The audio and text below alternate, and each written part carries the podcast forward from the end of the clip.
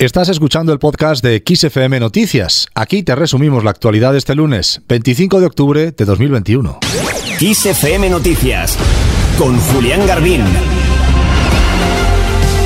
Un día más, si ya van 37, seguimos muy pendientes de la situación en la isla de La Palma. Grandes avenidas de lava procedentes de las fracturas abiertas bajo el cono principal del volcán de La Palma discurren fundamentalmente por la colada primigenia, la que llegó hasta el mar formando una fajana que ha crecido en las últimas horas. Ese mayor flujo de lava por la colada, que arrasó el barrio de Todoque, ha rellenado las islas de vegetación, conocidas como Kipuca, y ha arrasado las viviendas que habían quedado indemnes, sobre todo en la zona de Alcalá.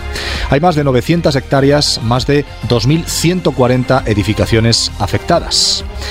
Tensiones en el gobierno de coalición PSOE-Podemos a cuenta de la derogación de la reforma laboral. El presidente del gobierno, Pedro Sánchez, ha explicado este lunes que todo el gobierno está comprometido con la modernización de la legislación laboral y ha señalado que una negociación de este calibre, con vocación de perdurar, se hará en España como se hace en Europa, con diálogo social y consenso.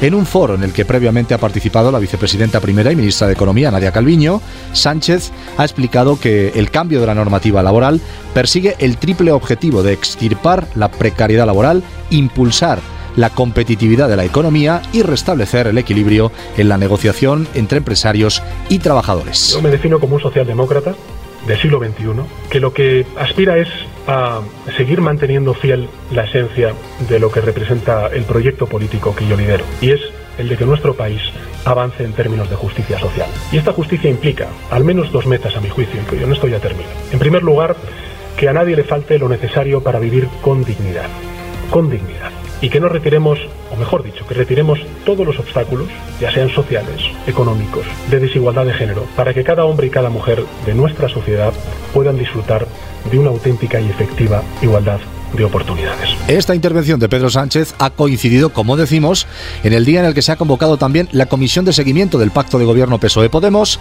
ante las fricciones existentes entre la ministra de Economía, la socialista Nadia Calviño, y la de Trabajo, Yolanda Díaz, de Podemos, a cuenta de la derogación de la reforma laboral. Sobre este asunto, la propia Yolanda Díaz ha pedido a la parte socialista del Gobierno que se aclare sobre su postura en este asunto. Escuchamos a la ministra de Trabajo. Es conocida nuestra posición, llevamos trabajando desde el día 17 de marzo en la mesa de diálogo social. Hemos ya cerrado un acuerdo el pasado año, el 23 de diciembre, el presidente de Gobierno, yo misma, y hemos remitido el componente 23 a la Comisión Europea, acordando lo que ya conocen, eh, una parte que tiene que ver con la negociación colectiva y, por tanto, con la derogación de la reforma laboral del Partido Popular. Y hay una parte del Gobierno que sigue discutiendo a día de hoy los contenidos. Por tanto, no va de quién lidera, va de qué vamos a hacer en la principal reforma del mercado de trabajo de nuestro país. Más cosas en la clave política. El presidente nacional del PP, Pablo Casado, ha explicado este lunes que la disposición de su partido para renovar el Consejo General del Poder Judicial sigue siendo firme y ha emplazado al presidente Sánchez a modificar la ley para que la elección de sus vocales la hagan los propios jueces. Casado ha trasladado su voluntad de cerrar el pacto sobre el Poder Judicial en su intervención en la vigésimo cuarta edición del Congreso Nacional de la Empresa Familiar, que el rey ha inaugurado esta mañana en Pamplona. Escuchamos al líder de la oposición. En este caso, nuestra disposición a acordarlo sigue siendo firme y esperamos que el Gobierno decida modificar la ley tal y como le pide la Unión Europea. Y, por cierto, tal y como en la sentencia de Estrasburgo sobre lo que ha pasado en Polonia, lo dejan muy claro y es que el Consejo de Garantías Judiciales de Polonia se debe adaptar a que una mayoría de sus miembros sean elegidos directamente por los jueces, parece también que por analogía el Consejo General del Poder Judicial de España debe hacer lo mismo. Tras consensuar con el Gobierno la renovación del Tribunal Constitucional, el de Cuentas y el Defensor del Pueblo, Casado ha insistido en que es posible también el acuerdo sobre el Consejo General del Poder Judicial si se cambia la norma para que los jueces elijan a los vocales.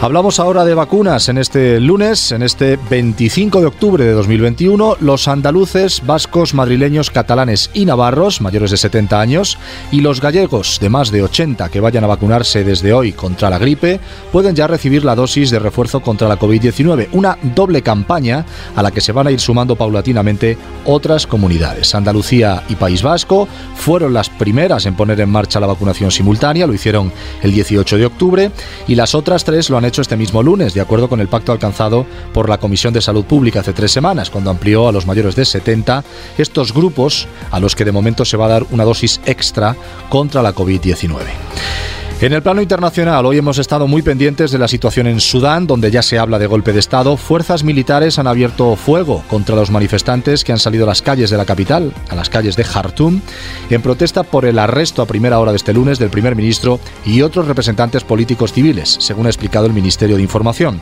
Decenas de miles de sudaneses han respondido al llamamiento del primer ministro, Abdallah Hamdok, y han salido, como decimos, a las calles en defensa del orden actual y en rechazo al golpe militar.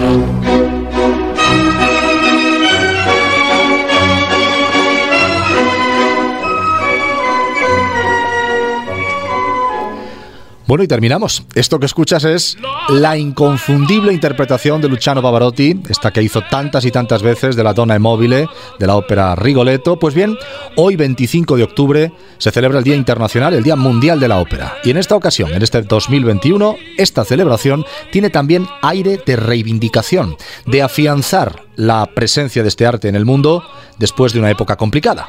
Este lunes el Teatro Real de Madrid ha programado una serie de actuaciones musicales al aire libre para celebrar la ópera, pero también se ha sumado a varias iniciativas internacionales impulsadas por Ópera Europa, Ópera Latinoamérica y Ópera América. Estas tres asociaciones han decidido festejar juntas el Día Mundial de la Ópera bajo el título Ópera Reboot reinicio de la ópera. Todo en clara alusión a la reapertura de los teatros líricos tras el parón provocado por la pandemia.